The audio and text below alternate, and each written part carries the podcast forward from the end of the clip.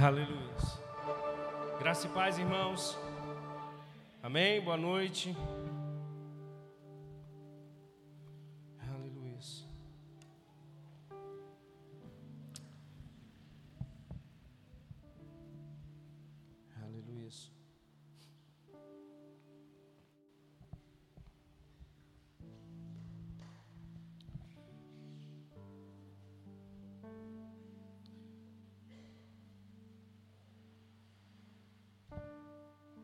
Sua Bíblia comigo no Evangelho de João, capítulo de número 11. No domingo, Elbert pregou aqui sobre Apocalipse, capítulo de número 1. Você foi abençoado? Me veio o coração a gente falar um pouco sobre morte e ressurreição.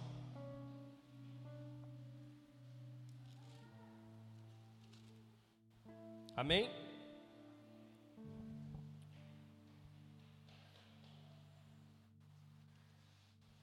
Deixe sua Bíblia aberta aí em João capítulo 11. Vamos orar.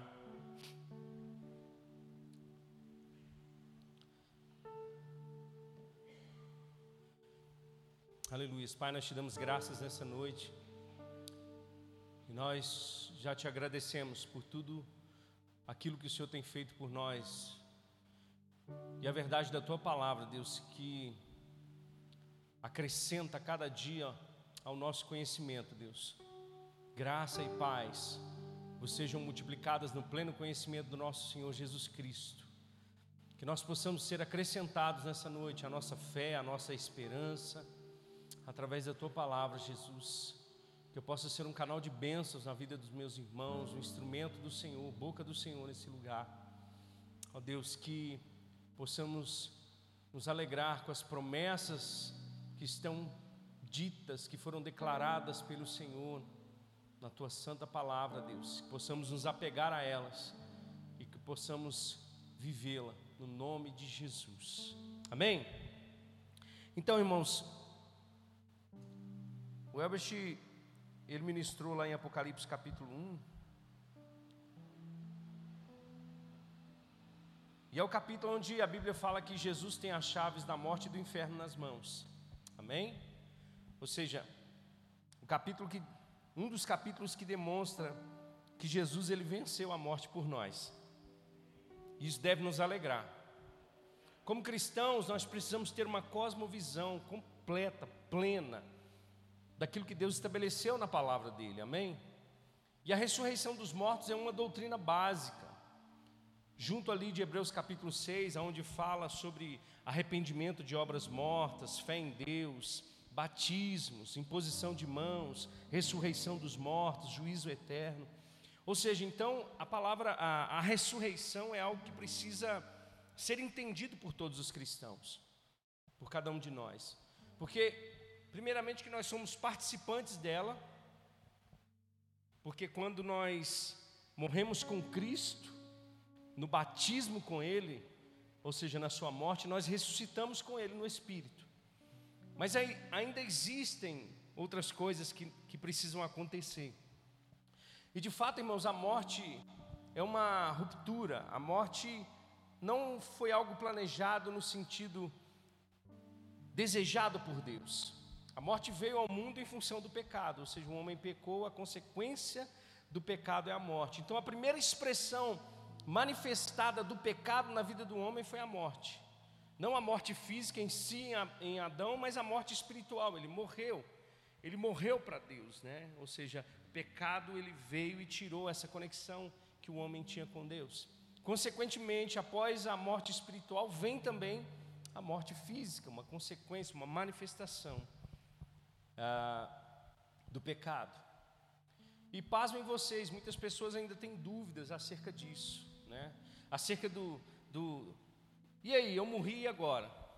Quer dizer, se eu morrer, o que vai acontecer comigo? Será que eu vou ficar dormindo? Será que eu vou passar um período de descanso? Será que eu vou ficar vagando por aí? Será que eu vou reencarnar? Será que eu vou encarnar de novo? Será que eu vou para o paraíso? Será que eu vou para o Hades? Será que eu vou para o seio de Abraão? O que, que vai acontecer quando o cristão. O que, que acontece quando o cristão morre? A gente precisa saber essas coisas. E eu vou dizer para você por que, que nós precisamos saber isso. Porque na realidade isso impacta de uma maneira sobrenatural a nossa vida. Amém? Eu quero te dar um testemunho aqui. Quem conhece aqui Woody Allen? Alguém conhece Woody Allen? É um escritor, né? No livro de John Stott, no Discípulo Radical, ele dá o testemunho de uma frase de, de Woody Allen. Ele diz assim: Olha, o intenso conflito interno de Woody Allen com a morte.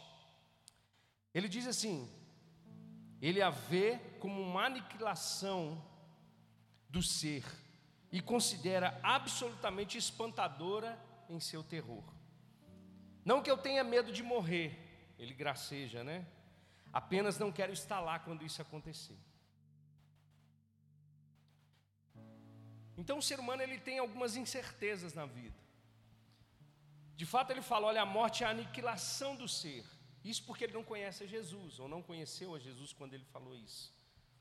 Porque Jesus ele se apresenta como a vida eterna. Um outro filósofo chamado Ronald Dworkin diz assim: o mais horrível na morte é o esquecimento a terrível e absoluta morte da luz. A morte domina porque não é apenas o começo do nada, mas o fim de tudo. Tem muitas pessoas que pensam assim, que a morte é o fim de tudo é o começo de nada, porque nós só temos essa vida e a partir do momento que nós partimos dela, tudo acaba. Mas será que é isso que as Escrituras dizem? Será que é isso que as Escrituras afirmam acerca da morte, acerca da ressurreição? acerca do, desse tempo, eu quero chamar de período intermediário, que é a partir do momento da nossa morte até a ressurreição do nosso corpo. Porque eu não sei se você sabe, mas Deus ele nos salvou no espírito, ele está nos salvando agora em função da exposição da palavra e ele nos salvará no futuro quando ele vier e glorificará o nosso corpo. Então existe uma esperança e uma expectativa de todo cristão e sabe o que é mais paradoxal nisso tudo? Porque para muitos a morte é o fim, mas para os cristãos a morte é a porta de entrada para a vida eterna. Por que, que você olha, por exemplo, na antiga aliança, os homens comparavam e eles falavam da morte numa revelação limitada, mas eles falavam de é, ir para os seus pais, descer a sepultura, que é o mesmo de Hades, mas na nova aliança, quando a gente vê, por exemplo, Estevão sendo apedrejado, ele olha para os céus e vê os céus abertos e vê Jesus em pé à destra de Deus. Então houve uma mudança, houve uma, uma, um, uma vitória de Jesus naquela cruz por nós. Então, saber dessas coisas, além de trazer clareza, esperança e confiança em cada um de nós, também nos faz nos atentar para aquilo que nós precisamos fazer com propósito aqui nessa terra. Então, quando Jesus ele vai até a Marta e Maria, que é o texto que nós vamos ler, ele vai dizer lá no verso 21, eu só quero ler o verso 21 ao 27, vocês conhecem o contexto todo. Lázaro, amigo de Jesus, ele morre. E no quarto dia, né, Jesus vai até ele visitar, visitar Lázaro não, né? Ele foi ele foi até Marta e Maria por causa do pedido delas. Mas olha só, quando Marta viu Jesus, ela disse o seguinte: Senhor, se estivesse aqui, o meu irmão não teria morrido. Mas sei que mesmo agora, Deus te dará tudo o que pedires. Disse-lhe Jesus: O seu irmão vai ressuscitar. Marta respondeu, preste atenção na resposta de Marta. Eu sei que ele vai ressuscitar na ressurreição do último dia. Então Marta sabia que existia uma ressurreição no último dia. Por quê? Porque na realidade os próprios profetas anunciavam essa ressurreição do último dia.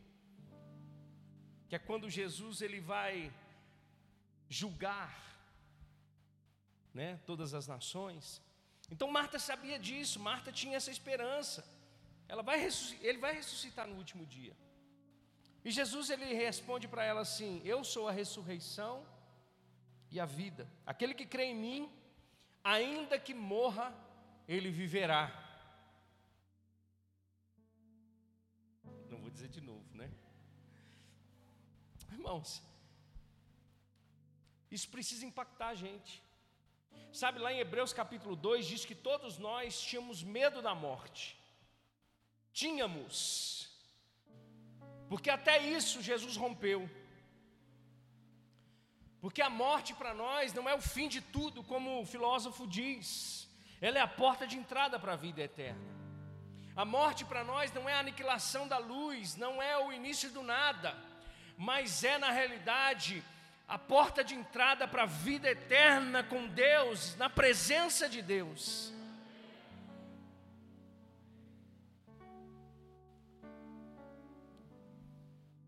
Como cristãos, nós devemos ter o desejo de conhecer aquilo que as Escrituras anunciam acerca dessas coisas. Sabe, muitas das vezes nós perecemos porque não conhecemos as Escrituras e o poder de Deus. Jesus disse isso para aqueles saduceus que não criam na ressurreição. Quando eles questionaram: olha, uma mulher casou com um homem, esse homem morreu, aí veio casou com seu irmão, com o segundo, com o terceiro, com o quarto, com o quinto. O que vai acontecer quando ela morrer? Aí Jesus diz, no aspecto é, da, nova, da nova criação, ou seja, da glorificação, é que os homens não casam, não se dão em casamento, mas são como os anjos. Existe uma transformação na nossa vida. E ele diz: Olha, vocês erram porque não conhecem as Escrituras e o poder de Deus. Mesmo esses homens, irmãos, conhecendo as Escrituras, não criam na ressurreição. Mas graças a Deus, que Jesus diz: Eu sou a ressurreição e a vida. Aquele que crê em mim, mesmo que esteja morto, ele viverá.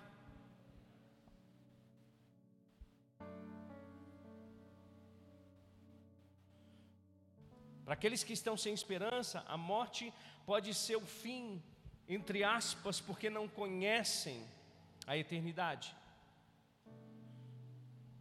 Mas a própria palavra de Deus vai declarar que Deus não é Deus de mortos, mas sim de vivos. Por isso que ele mesmo respondeu aos seus, ele diz: Deus é o Deus de Abraão, Deus de Isaac e Deus de Jacó. Deus é Deus de vivos e não de mortos.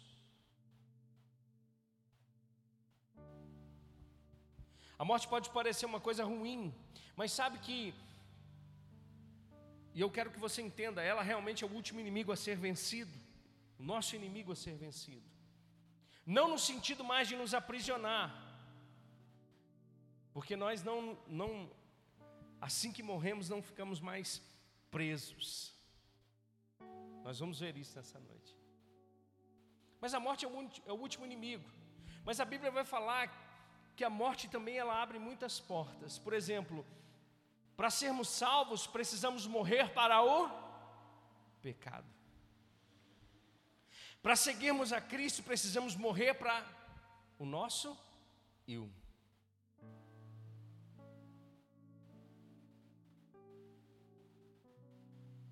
Obviamente que essa morte que Jesus menciona sobre morrer para o pecado, é, não considerar mais o pecado como seu Senhor e a morte para seguir a Cristo não é morrer fisicamente, mas é morrer para a nossa própria vontade e cumprir e obedecer à vontade de Deus. Mas existe de fato a morte física e ela aterroriza muitas pessoas. Eu imagino que todos nós, todos nós, tememos esse dia. Algumas pessoas dão testemunho de que muitas, muitos que estão no seu leito de morte, ao invés de pedirem o seu dinheiro, a sua conta bancária, pedirem o seu carro, a sua casa, eles pedem para que chamem as pessoas. E muitas delas para poder pedir perdão, para poder se reconciliar antes de partir porque não sabem o que haverá depois disso. Mas sabe que para nós, como cristãos, nós temos uma bendita esperança na ressurreição, na vida eterna. E olha só que interessante. A morte, ela reina a partir do pecado do homem. Primeiro a morte espiritual e depois, em consequência disso, a morte física. Romanos, capítulo 5, verso 12, vai dizer isso. Portanto, da mesma forma como o pecado entrou no mundo por um homem e pelo pecado a morte, assim também a morte veio a todos os homens, porque todos pecaram. Apesar de Ana, quando cantar aquele louvor a Deus, agradecendo pela dádiva de dar à luz ou de ser mãe, ela diz: O Senhor mata e preserva a vida, Ele faz descer a sepultura e dela resgata. Nós entendemos que Deus é um Deus de vida, Deus é Deus de vivos. Obviamente, Ana declara a soberania de Deus, porque ninguém pode descer a sepultura se não for por autorização de Deus, se ninguém pode sair de lá se não for pela autorização dele. Foi o que aconteceu com Lázaro, quando Jesus ele faz com que Lázaro ressuscite. Querendo ou não, todas as coisas estão debaixo do governo de Deus. Obviamente esse mundo ele é governado por Deus esse século. Mas a Bíblia diz que ele já foi destronado e derrotado. Como cristãos, nós, irmãos, agora reinamos em vida. Olha só, Paulo escrevendo aos Romanos diz: o salário do pecado é a morte. Estávamos nessa condição, mas o dom gratuito de Deus é a vida eterna em Cristo Jesus. Nós passamos da morte para a vida, irmãos. Aleluia. Entendemos que somos um espírito, temos uma alma e vivemos em um Recebemos vida no Espírito quando nascemos de novo. Estamos desenvolvendo a nossa salvação através da palavra de Deus, da, da mudança de mentalidade. Mas o nosso corpo, esse corpo carnal, corruptível, também será transformado.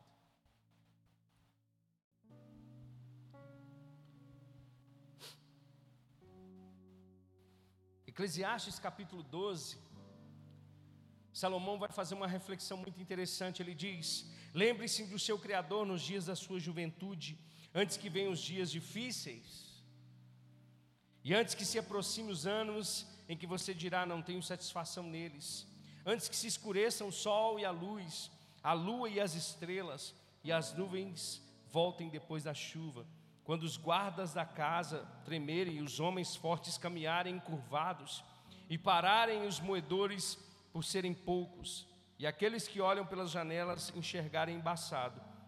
Salomão está falando de quê aqui, irmãos? Velhice, um tempo de partida. Ele vai dizer: quando as portas da rua forem fechadas e diminuir o som da moagem, quando o barulho das aves o fizer despertar, mas o som de todas as canções lhe parecer fraco, quando você tiver medo de altura e dos perigos das ruas, quando florir a amendoeira, o gafanhoto for um peso e o desejo já não se despertar, então o homem se vai para o seu lar eterno. E os pranteadores já vagueiam pelas ruas, sim, lembre-se dele, antes que se rompa o cordão de prata, ou que se quebre a taça de ouro, antes que o cântaro se despedace junto à fonte, a roda se quebre junto ao poço, o pó vai voltar para a terra de onde veio, e o espírito vai voltar para Deus, de onde o deu. Até Salomão, irmãos, tinha expectativa na ressurreição.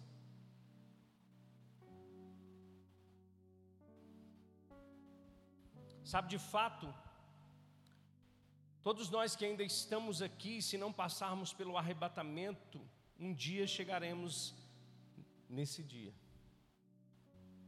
Aonde Pedro diz, já na expectativa de partir e estar com Deus, em, ele diz que se esse tabernáculo não suportar mais, Paulo vai dizer sobre isso também. Deus tem uma casa, uma morada nos céus para nós. Agora, tudo isso, irmãos, a Bíblia está nos dizendo não para que nós olhemos para isso sem expectativa, não que nós olhemos para isso sem esperança, não que nós entendamos que o partir da morte as coisas terminam. Existe um estado intermediário ao qual aqueles que estão em Cristo passam a desfrutar da própria presença de Jesus. Não plenamente ainda, porque não tem seus corpos glorificados. Mas eu queria que você abrisse comigo, para a gente ver aqui, lá em Lucas capítulo 16. Jesus ele vai falar Alguns estudiosos dizem que isso aqui é uma parábola, mas normalmente em parábolas não se dão nome às pessoas. E Jesus aqui usou um nome.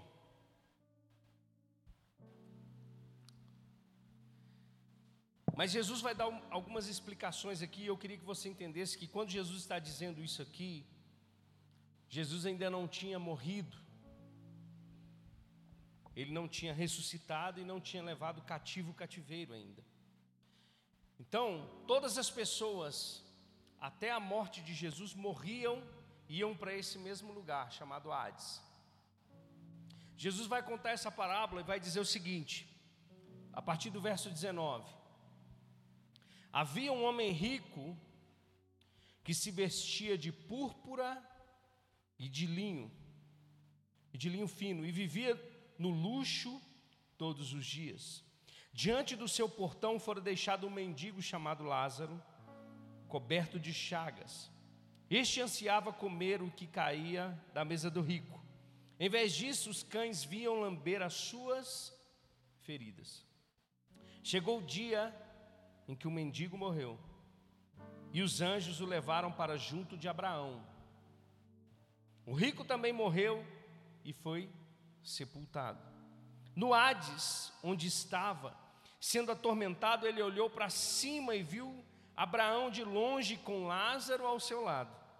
Então chamou o pai Abraão, chamou: Pai Abraão, tem misericórdia de mim, e manda que Lázaro molhe a ponta do dedo na água e refresque a minha língua, porque estou sofrendo muito neste fogo.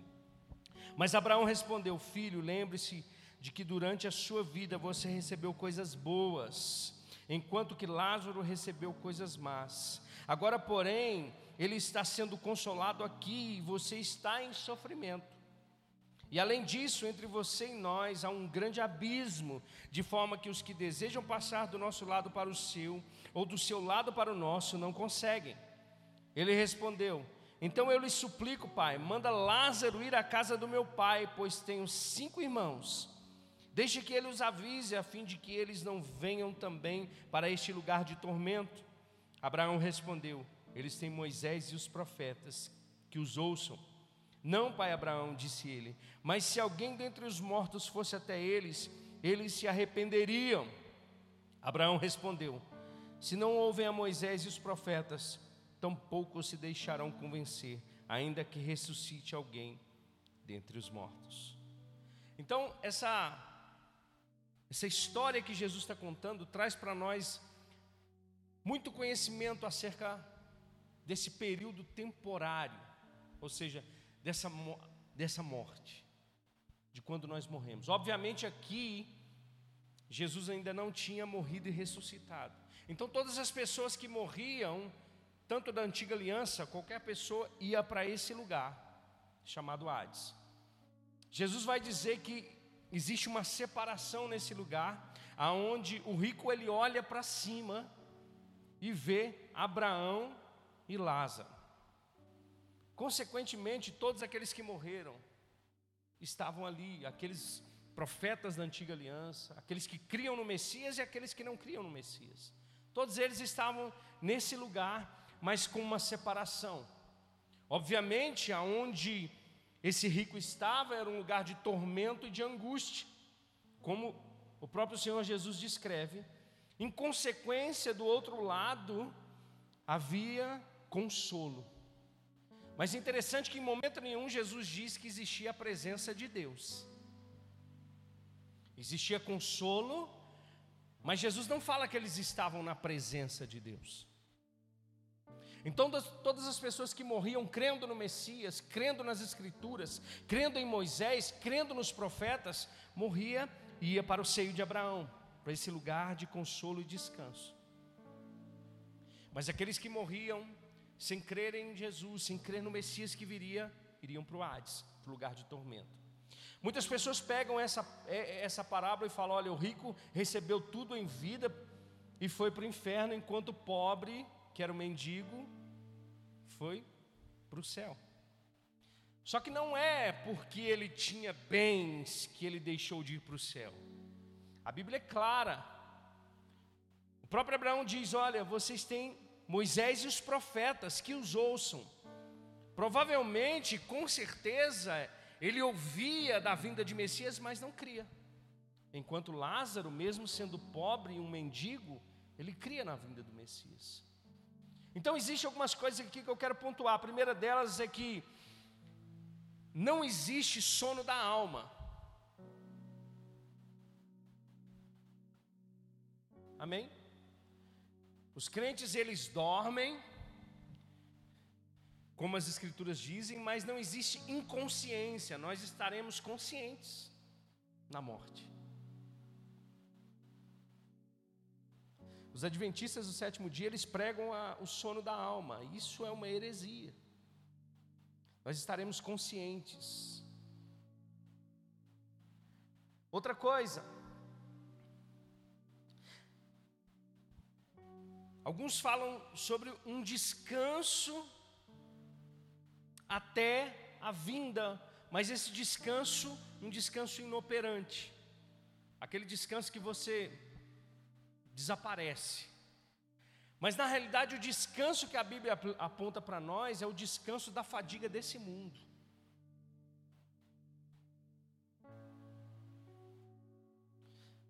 A Bíblia é cheia, irmãos, de revelações que dizem que nós, aqueles que partirem, que vão estar com o Senhor, vão participar das bodas do Cordeiro, vão ser galardoados pelas suas obras de justiça em Cristo Jesus.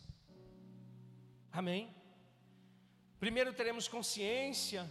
Segundo, não estaremos descansando num sono eterno, mas sim estaremos descansados das fadigas desse mundo. Por isso que Paulo diz: olha, em Filipenses, porque para mim o viver é Cristo e o morrer é lucro.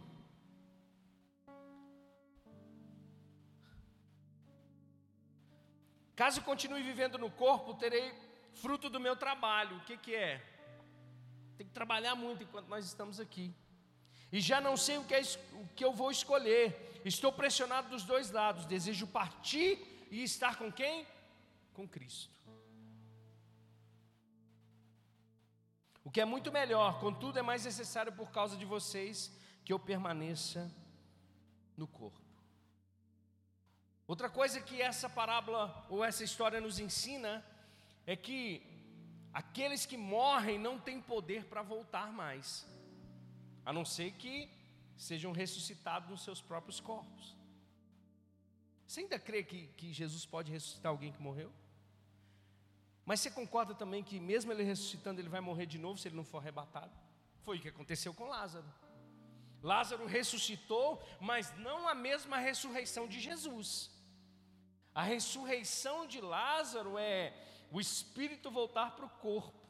A ressurreição de Jesus é ele se tornou a primícia daqueles que dormem. Ele ressuscitou num corpo glorificado, por quê? Porque ele não tinha pecado. Então Jesus já ressuscita, irmãos, ele ressuscita com o corpo glorificado. João diz isso, olha, João ele percebe, ele diz, olha, agora nós somos filhos de Deus. Mas quando ele se revelar, nós seremos assim como ele é. O que, que João está dizendo? Glorificação do corpo. Então os mortos não têm poder para voltar à vida, sem a permissão de Deus e não ficam vagueando e muito menos se vão reencarnar, como o Espiritismo ensina. Não existe reencarnação.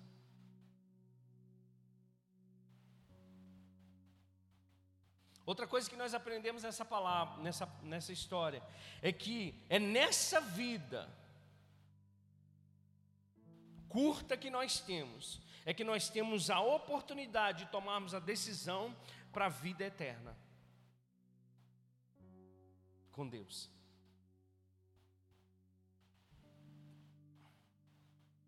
Olha só, Hebreus capítulo 9, verso 27 diz: Da mesma forma como o homem está destinado a morrer uma única só vez e depois disso enfrentar o juízo, assim também Cristo foi oferecido em sacrifício uma única vez para tirar os pecados de muitos e aparecerá pela segunda vez, não para tirar o pecado, mas para trazer a salvação àqueles que o aguardavam. Então, assim como é direito do homem morrer uma única vez e depois disso o juízo. Assim Jesus veio pela primeira vez para morrer pelos nossos pecados, mas na segunda vez para nos salvar. Nos salvar do quê? Desse corpo incorruptível, desse corpo corruptível. Desse corpo que ainda é frágil por causa do pecado. Agora, o quinto fato que nós aprendemos nessa história é que o fato de Abraão ter mencionado Moisés e os profetas indica que o rico não considerava a vinda do Messias. Pois Moisés e os profetas davam testemunho de Jesus.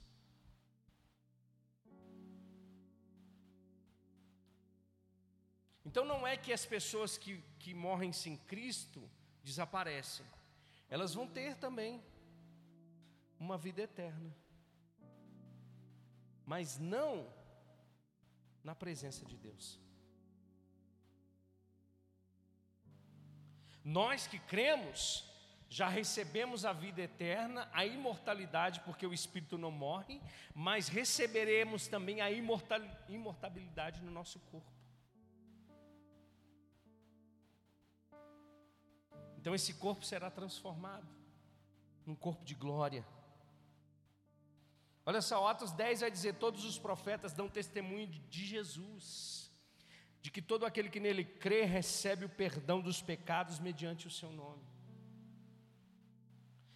Lá em João capítulo 5, o próprio Senhor Jesus vai dizer: Contudo, não pense que eu os acusarei diante do Pai, falando para os fariseus. Quem os acusa é Moisés, em quem estão as suas esperanças. Se vocês crescem em Moisés, creriam em mim, pois ele escreveu ao meu respeito.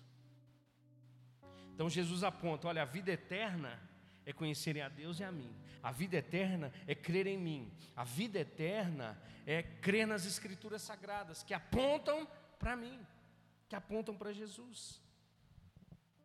Então nós descartamos também uma outra possibilidade, que a Igreja Católica ensina, o purgatório, que é, na realidade, uma oportunidade extra de purificar dos seus pecados, mesmo ainda estando mortos. Se fosse assim, Abraão diria para o rico: Deixe seus irmãos virem, vocês vão ter a oportunidade de serem salvos aqui também. Mas não tem como. É nessa vida, é nessa oportunidade que nós temos de ouvir a Sua palavra, de crer no sacrifício de Jesus e de receber a vida eterna.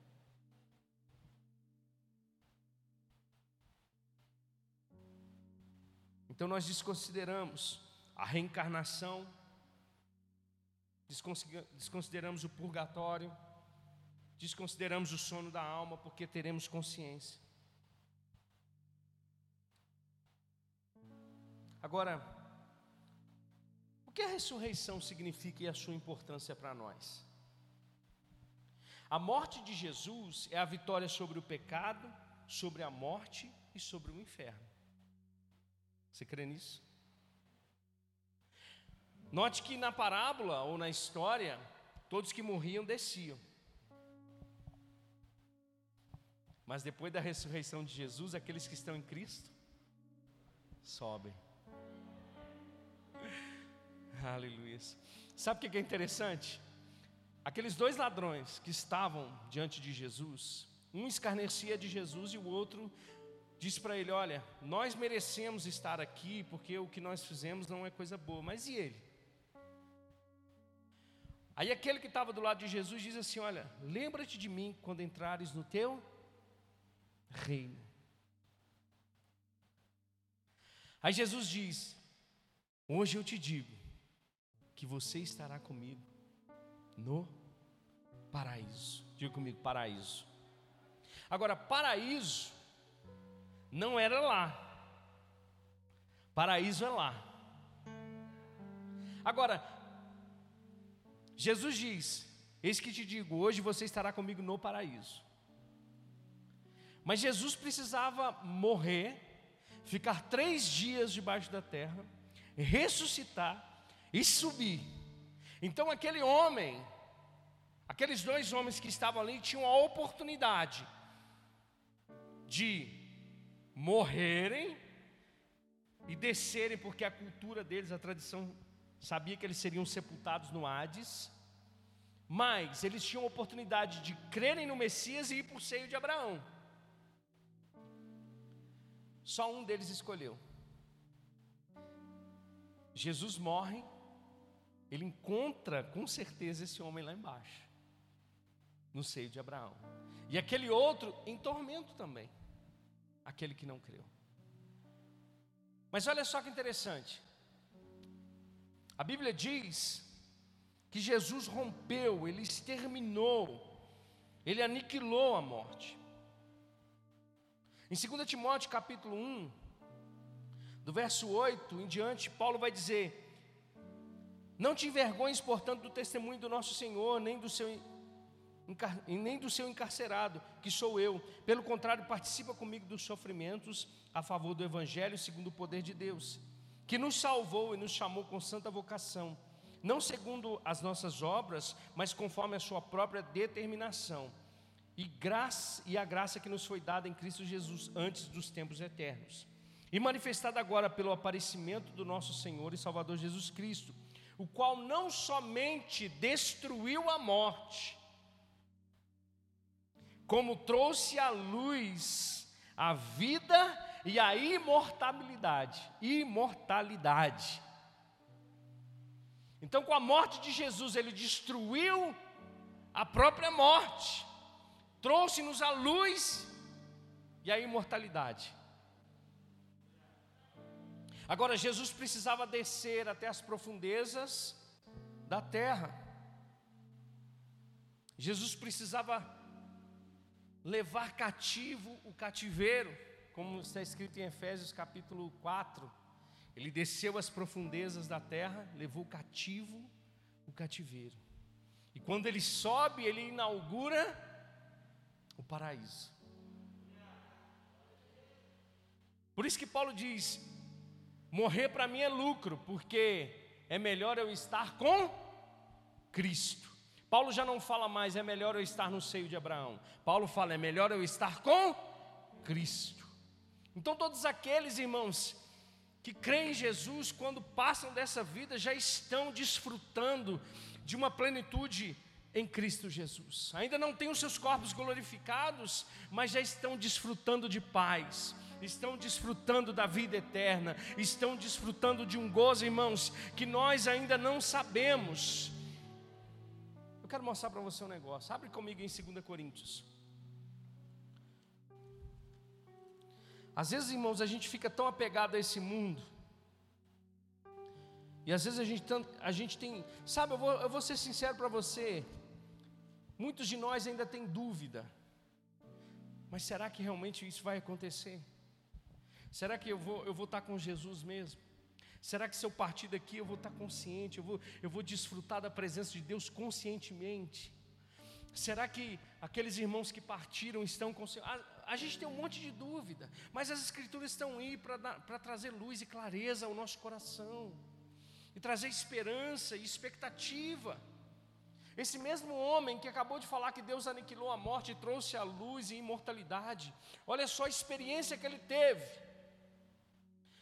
É necessário que eu continue a gloriar-me com isso, ainda que eu não ganhe nada com isso. Passarei as visões e revelações do Senhor. Conheço um homem em Cristo que há cerca de 14 anos foi arrebatado ao terceiro céu. Se foi no corpo ou fora do corpo, eu não sei, Deus o sabe. Eu sei que esse homem, se no corpo ou fora do corpo, não sei, mas Deus sabe, foi arrebatado até aonde, irmãos? Ao paraíso. Não foi mais para o Sheol, não foi para a sepultura, não foi para o Hades, mas foi para o paraíso. E olha só o que ele continua dizendo: foi arrebatado ao paraíso e ouviu coisas indizíveis, coisas que ao homem não é permitido falar. Esse mesmo homem, irmãos, que experimentou um arrebatamento, estando vivo, experimentou o arrebatamento, diz: morrer para mim é lucro, porque eu já tive lá, na presença de Jesus no paraíso.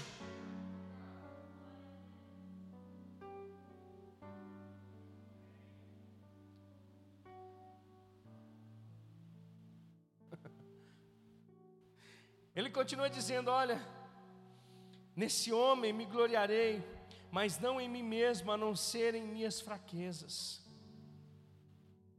Mesmo que eu preferisse gloriar-me, não seria insensato, porque estaria falando a verdade.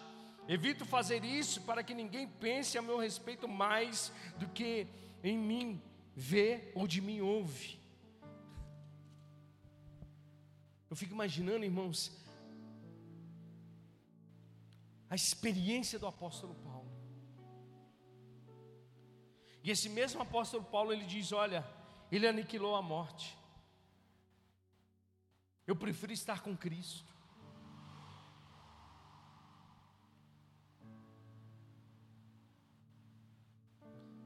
Para falar a verdade, irmãos, os cristãos, os cristãos que conhecem as escrituras sagradas não se apegam a isso aqui. Ó. Eu não estou dizendo para você sair agora e pedir a morte, eu não estou dizendo para você é, não cuidar do seu corpo, eu não estou dizendo essas coisas, eu estou dizendo para você que existe vida após a morte. Na realidade, a morte não aniquila mais a vida. Isso é um paradoxo, irmãos mas é muito doido. Não é o fim, não é o começo do nada, nem o fim de tudo. Pedro diz: Por isso que foi dito, quando ele subiu em triunfo às alturas, levou cativo muitos prisioneiros. Paulo diz, né? E deu dons aos homens. Aleluia. Agora, de fato, tanto a própria natureza geme ansiosamente a manifestação dos filhos de Deus, e essa manifestação ela ocorre quando do arrebatamento da igreja, quando da transformação de todas as coisas, o nosso próprio corpo geme. Paulo escrevendo aos Romanos vai dizer isso. Agora, volta comigo lá em 1 Coríntios capítulo 1. 1 Coríntios capítulo 15.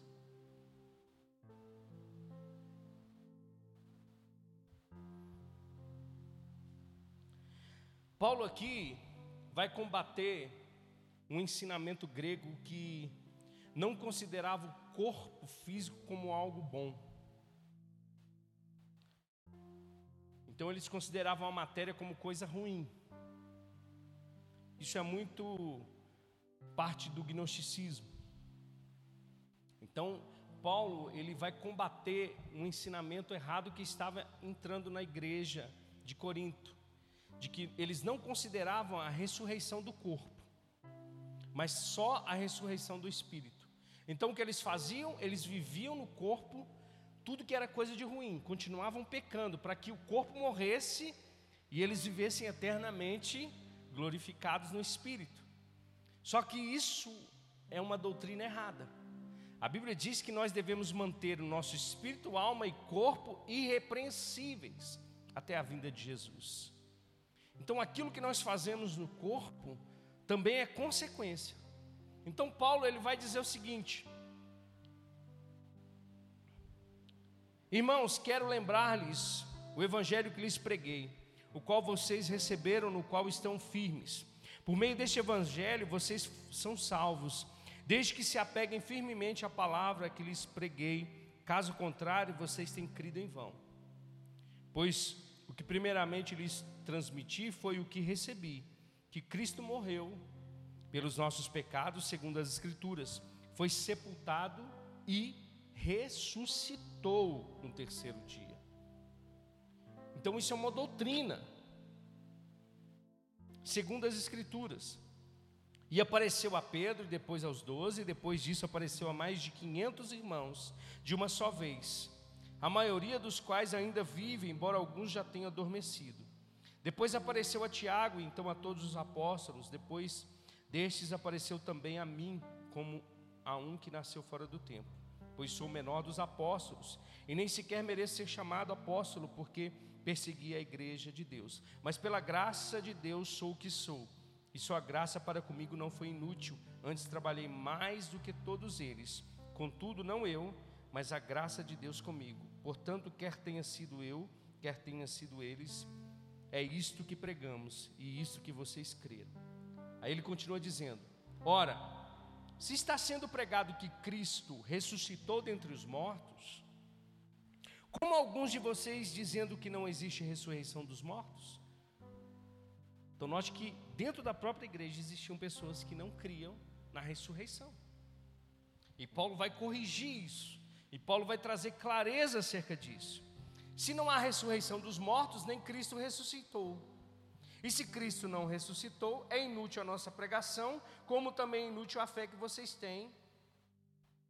Ou seja, se nós não cremos na ressurreição de Jesus, se nós não cremos na nossa ressurreição em Cristo, a nossa fé é vã. Cristo morreu em vão. Então a ressurreição, ela é uma realidade. Ela é uma verdade das escrituras sagradas.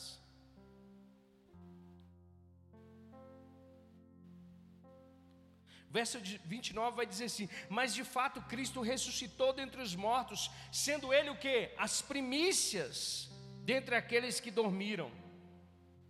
Por que primícia? Primeiro fruto.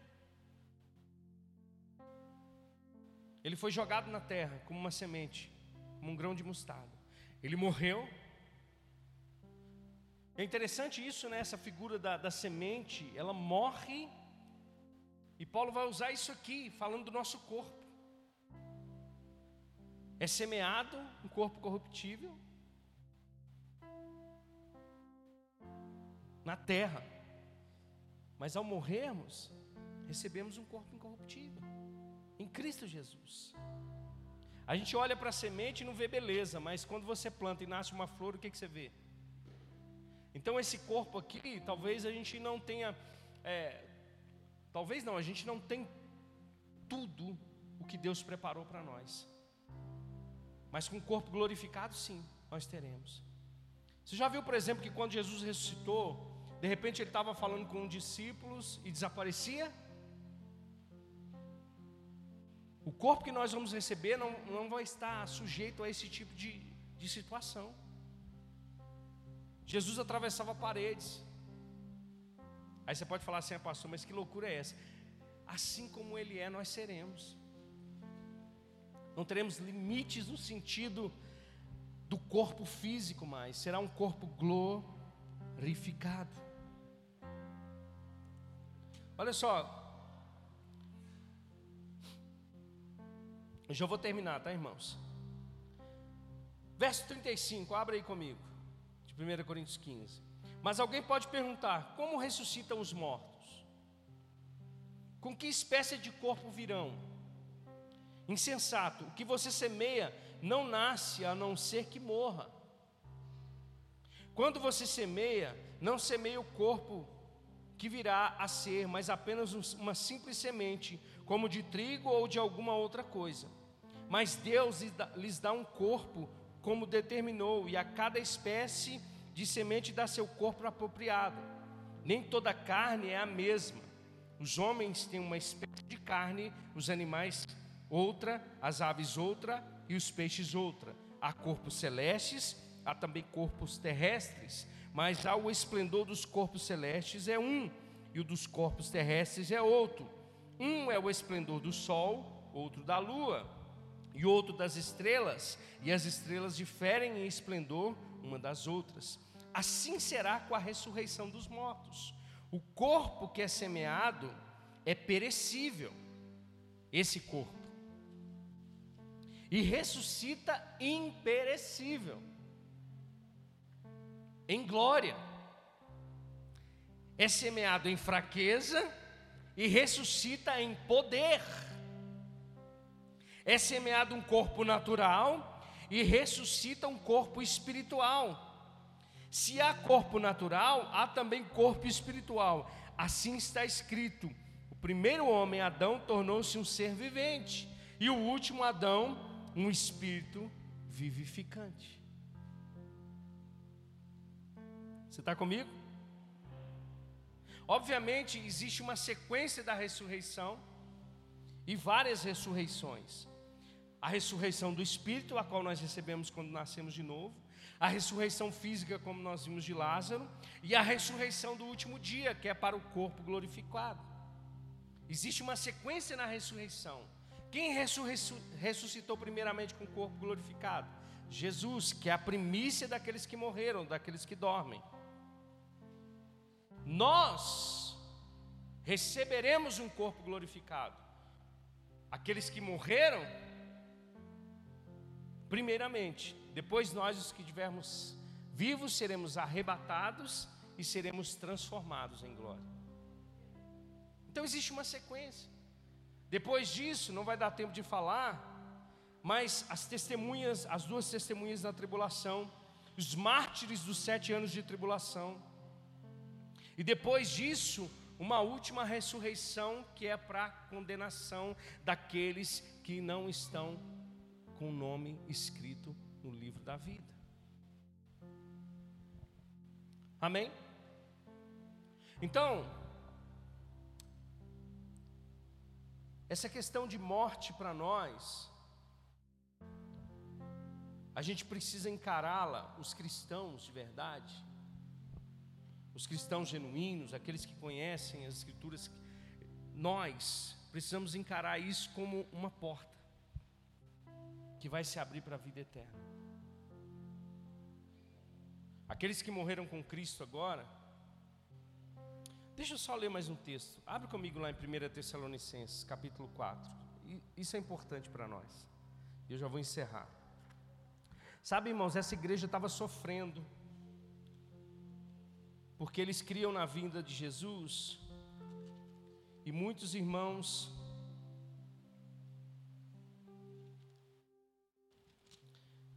já tinham morrido, então eles estavam entristecidos porque alguns irmãos tinham morrido e Jesus ainda não tinha voltado. Mas olha só, verso 13 vai dizer, Paulo vai trazer mais uma vez uma clareza acerca disso. Ele vai dizer, irmãos, não queremos que vocês sejam ignorantes quanto aos que dormem. Quando Paulo fala dormem aqui, é aqueles que morreram em Cristo. E aqui muitos pegam esse texto para falar do descanso da alma. Mas na realidade, esse dormir aqui é morrer. Para que não se entristeçam, como os outros que não têm esperança. Então, olha para você ver: aqueles que estão sem Cristo morrem e não têm esperança. Mas Paulo vai dizer: se cremos que Jesus morreu e ressurgiu, cremos também que Deus trará mediante a Jesus, a Jesus e com ele aqueles que nele dormiram. Dizemos a vocês, pela palavra do Senhor, que nós, os que estivermos vivos, os que ficarmos até a vinda do Senhor, certamente não precederemos os que dormem.